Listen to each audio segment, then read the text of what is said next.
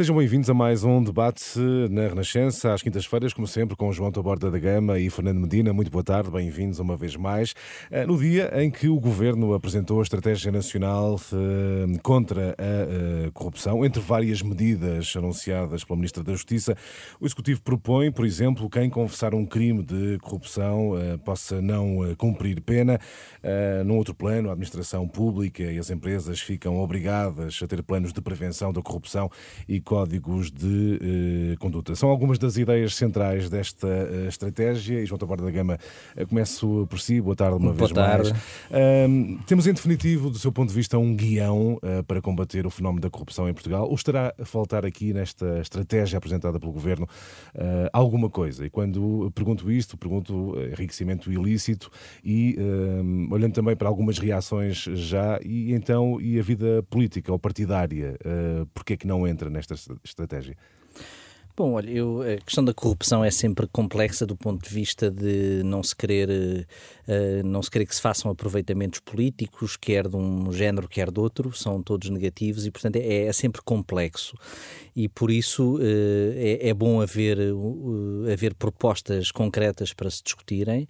É bom finalmente o governo ter tomado essa iniciativa e acho que era bom que isto fosse visto em conjunto com as propostas que também tomaram a agenda política ou legislativa do, do enriquecimento injustificado, ou esse tema, independentemente Sim. do nome parece-me muito positivo e já, já, já, já tenho defendido isto há muitos anos que o nosso sistema processual, penal e outro, mas sobretudo processual penal, eh, se abra mais ao princípio da oportunidade, ou seja, à possibilidade de se ter uma visão pragmática sobre aquilo que é a possibilidade da investigação penal e aquilo que é ah, ah, ah, são os fins das penas e o princípio e a função da, da ação penal.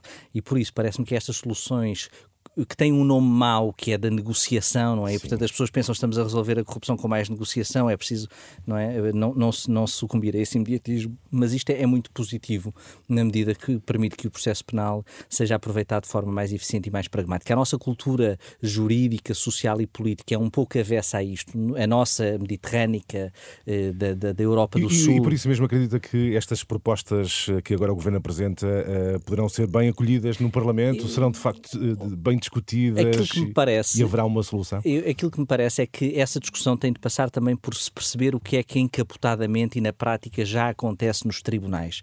E acho que quando todos perceberem que já muito disto se passa na prática sem enquadramento legal, é muito mais positivo haver um, um enquadramento legal e as coisas sejam feitas às claras. Ou seja, se numa organização criminosa houver alguém, e não é pelo arrependimento, porque apesar Sim. de estarmos aqui na, na Rádio Renascença, não estamos a premiar o perdão e o arrependimento. Isso é muito uhum. importante do ponto de vista filosófico e ético, claro. mas estamos a premiar alguém que ajudou a investigação penal. Portanto, não é, um, não é a confissão em si, não é?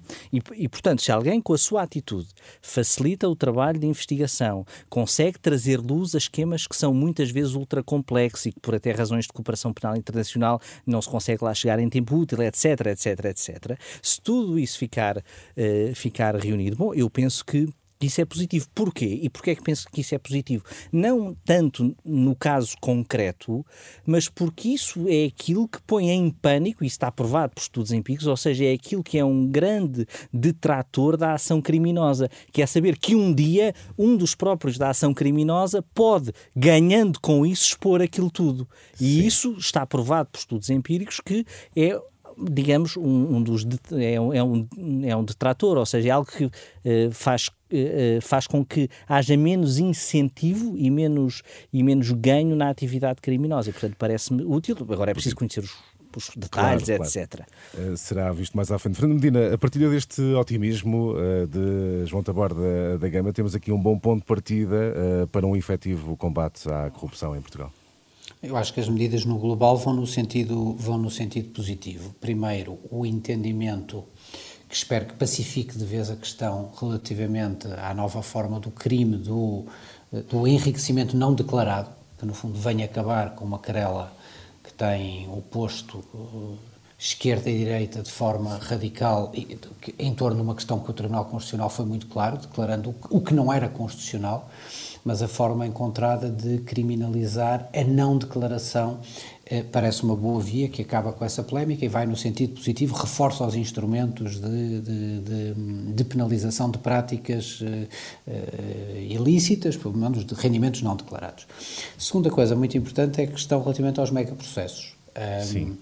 As medidas vão no sentido correto, resta saber se os megaprocessos vão mesmo acabar, porque os megaprocessos resultam, em primeiro lugar, de um problema de cultura. Um problema de cultura que está muito arraigado nas nossas instituições, em particular no Ministério Público, eh, e que leva, no fundo, a um problema muito delicado do ponto de vista da eficácia, porque quanto maior é, eh, isto é, eh, o centrar numa procura da tentativa de uma teoria global ou de uma verdade global em detrimento da condenação eficaz na prática de crime concreto que se pode comprovar de forma rápida, muitas vezes faz pregar todo o edifício. Uh, isto, uh, se, vamos ver se a alteração legislativa tem ou não tem impacto do ponto de vista, uh, é suficiente para empurrar uma mudança cultural da forma como, como, como os processos são geridos. E acredita que estas propostas serão bem acolhidas no Parlamento? Serão efetivamente. Eu, eu gostava ainda de falar, eu, eu gostava de falar de dois, dois aspectos. Eu acho, eu acho positivo o caminho relativamente ao acordo sobre pena aplicável, uhum. uh, parece-me um caminho positivo.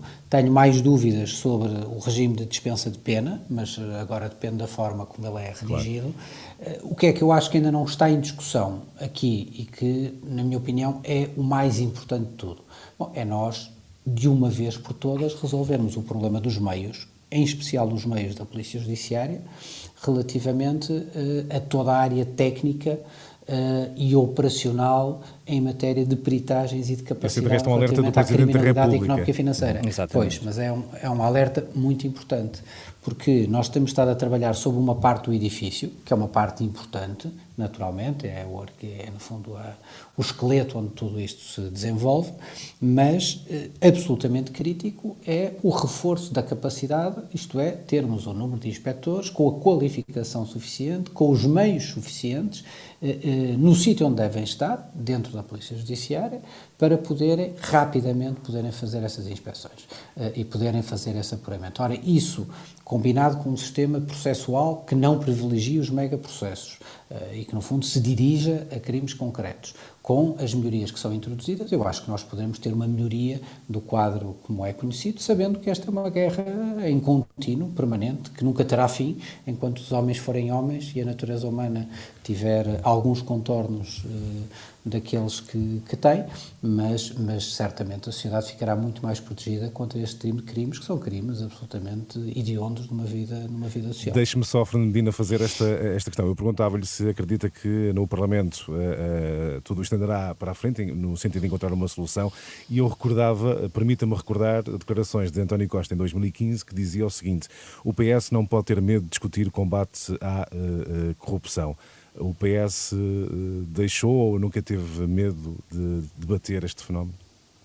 Eu acho que, vamos ver, eu tenho ideia, a primeira pergunta, eu acho que há hoje um clima no Parlamento e uma vontade dos principais partidos, para não dizer todos os partidos, em avançarem nesta, nesta área. Sim. Se o vão conseguir fazer da forma correta, isto é, se vão conseguir evitar, convém perceber, que a nossa arquitetura jurídica decorre de um Parlamento que tem, como o João acabou de referir, uma tradição cultural de juristas formados em determinadas universidades, em determinadas escolas, com determinado pensamento, eh, e por isso foram eles que fizeram as leis que temos, não é? Esta cultura jurídica que fez as leis que temos. Vamos ver que resultado conseguirão desta vez, eh, mas eu creio que do ponto de vista político estão reunidas as condições para melhorar. Para avançar. Do ponto de vista do Partido Socialista, eu acho que, aliás, António Costa está numa belíssima posição para para falar sobre o tema, porque ele, aliás, é responsável, ele próprio, por um dos momentos eh, políticos, enquanto Ministro da Justiça de António Guterres, em que avanços mais efetivos se fizeram, quer no quadro legislativo, mas também no quadro de meios de investigação relativamente, relativamente ao fenómeno da corrupção, desde os meios técnicos junto à Procuradoria-Geral da República, a criação do Tribunal Central, do, do Tribunal Central de Investigação está, Criminal, está, portanto, do CIAP, eh, quer dizer, tem um, tem um crédito a seu favor que não, que, não, que não oferece qualquer dúvida a quem conheça eh, o que é a história do, do edifício Muito do bem. combate à corrupção em Portugal. Muito rapidamente, João Taborda da Gama também está otimista do, do ponto de vista político uh, que se avance efetivamente nesta, nesta matéria. Eu Muito acho rápido. que a conjugação do, da Operação Marquês com os escândalos de corrupção uh, provada no seio da Justiça, com a conjugação disso com o advento de populismos, é se esse incentivo não chega para os políticos moderados e não populistas se entenderem e fazerem qualquer coisa, então nada chega. E eu acho que vai chegar e estamos a ver isso. Estamos a ver isso, ou seja, o acolhimento de uma proposta equilibrada da Associação Sindical dos Juízes Portugueses, que em qualquer outro contexto nem sequer tinha sido considerada, e neste contexto é, e muito bem, pelo aquilo que disse, e haver um plano com medidas concretas. Parece-me que, pelo contexto que descrevi, que é fundamental para uh, que se avance e acho que os portugueses esperam isso. Muito esperam isso de todos. Muito bem. Temos também nós que, que avançar uh, para um outro uh, tema. O Governo apresenta o plano de desconfinamento, mas o que muitos pedem também é que, efetivamente, João Taborda da Gama, a economia desconfine. o que eu pergunto é se, ao entrarmos nesta fase, estamos já com certezas de que iremos recuperar a a economia que muito sofreu uh, com a pandemia e com o confinamento. Temos o guião necessário uh, para recuperar rapidamente a economia, como diz uh, o governo ou como as declarações otimistas de membros do governo o afirmam? Eu, eu, acho que esse otimismo é importante. É, eu prefiro um discurso entre discursos emocionais, entre o discurso otimista e o discurso do medo, eu prefiro sempre o discurso otimista, porque o discurso otimista, primeiro, é o que, em meu entender, se adequa mais à realidade e, em segundo, é aquele que faz mover a economia e a vida das pessoas. Mas e, portanto, há algumas. Ma, mas é um discurso aspiracional, não é um discurso baseado. Sim. Aliás, porque isto não depende só do governo português, não depende só de Portugal. Portanto, era muito fácil criticarmos um governo, seja ele qual for, quando isto é, uh, tem uma fonte externa. Tudo vai depender da conjugação de duas coisas, o impacto do turismo e da recuperação da procura externa sobre Portugal, isso depende do que os outros países disserem, do que Portugal fizerem em relação à vacinação e projeto lá fora e das aberturas de fronteiras, e depois há uma bomba relógio que ainda ninguém percebeu que efeito vai ter de médio prazo, ou de curto e médio prazo, que é o fim das moratórias. Uhum. E, e essa conjugação vai ditar aquilo que serão os próximos meses. Eu sei que o Ministro das Finanças disse que não vai que não pretende subir impostos, Exato. mas se houver... Uma, uma garantia deixada esta, esta ma, etapa no Parlamento.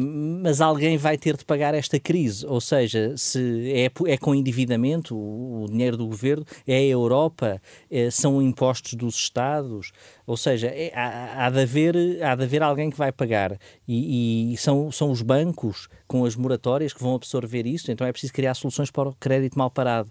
Ou seja, é preciso pensar nisto de uma maneira mais, eh, mais holística, mais integrada e, e eventualmente repartir o, o, mal pelas aldeias. Eu acho que está a ser feito um pouco ainda tentando ler os sinais, mas eu diria que o próximo orçamento não vai ser um orçamento, não pode ser um orçamento baseado no desconhecimento, vai ser um orçamento vai ter de fazer uma aposta qualquer que ela seja. Ou uma aposta numa recuperação mais rápida, ou uma aposta em mais impostos, ou uma aposta em mais endividamento, mas tem que ser feita uma aposta. Não pode continuar a ser um orçamento do vamos ver o que é que isso vai dar. portanto, aí vamos ver qual é a interpretação. Agora começar-se a falar disso no verão, que, que, o, que o Governo tem, que o, que o, que o Ministro das Finanças tem sobre uh, aquilo que são as necessidades de curto prazo da economia portuguesa. Fernandina, também tem tantas dúvidas como João da Borda da Gama ou mais certezas quanto à forma como uh, poderemos recuperar a economia ou se há um guião para recuperar uh, tudo aquilo que se perdeu? As minhas dúvidas estão, colocam-se bastante mais cedo no tempo. As minhas dúvidas colocam-se sobre maio, junho, julho, que é o de sabermos se nós aguentaremos este processo de desconfinamento com níveis um, de difusão da pandemia suficientemente baixos para que não voltemos a fechar. Pronto, e esta é a minha dúvida de fundo.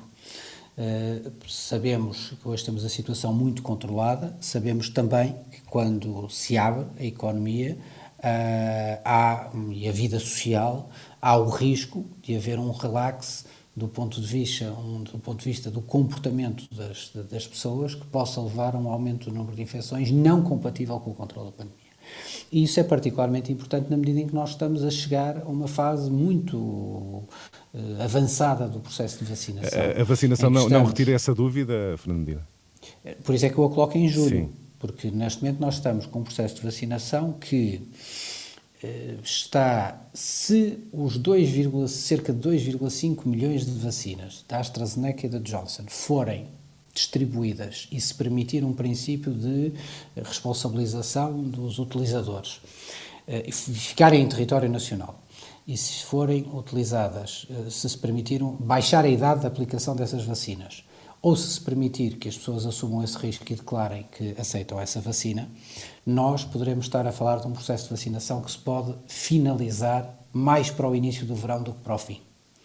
Se, pelo contrário, essas vacinas se mantiver a graduação de só poderem ser utilizadas acima dos 60 ou dos 65 anos, essas vacinas não terão utilização em Portugal, porque nós já teremos esgotado Sim. as pessoas vacinadas. Significa que a vacinação das pessoas abaixo vai demorar mais tempo, porque vai ser feita só com as vacinas da Pfizer e as vacinas da Moderna. Um, a questão é, quanto tempo é que nós vamos, admitamos o melhor cenário, que é as vacinas poderem ser utilizadas nos escalões etários mais baixos, nós estamos a falar de cerca de 3 meses. E esta para mim é a minha grande dúvida, que é se nós vamos conseguir aguentar durante este período a economia a funcionar, a reabrir e com a pandemia controlada. E para mim é absolutamente essencial que consigamos fazer isso. O Presidente da República sublinhou de forma muito enfática, eu faço aqui de novo, porque eu, sobre o período a seguir, eu acho que se nós formos bem-sucedidos agora, eu sobre o período tenho muito menos angústias que o João tem. Porque o que a experiência mostra dos outros países é que nós estamos neste momento, todos os países, com taxas de poupança muito elevadas, e a partir do momento em que nós pudermos confiar que a pandemia foi debelada, Uh, o que vai acontecer no momento, pelo menos no momento inicial, é um rápido crescimento do consumo, um rápido crescimento do, do, da procura um, ehm, e, no fundo, um desanuviamento muito rápido da economia e da vida da sociedade. Uh, e por isso eu não estou tão preocupado com o efeito mas, após a pandemia estar debelada, pode ser em setembro. Agora, tempos. chegarmos até lá é, é, a prioridade onde devíamos estar Veremos concentrados. como tudo se processa e dissiparemos dúvidas nos próximos meses. O nosso tempo chegou ao fim. Fernando Medina, João Taborda da Gama, muito obrigado. Obrigado. Até, até para a semana. Até para a semana. Até para a semana. Abraços.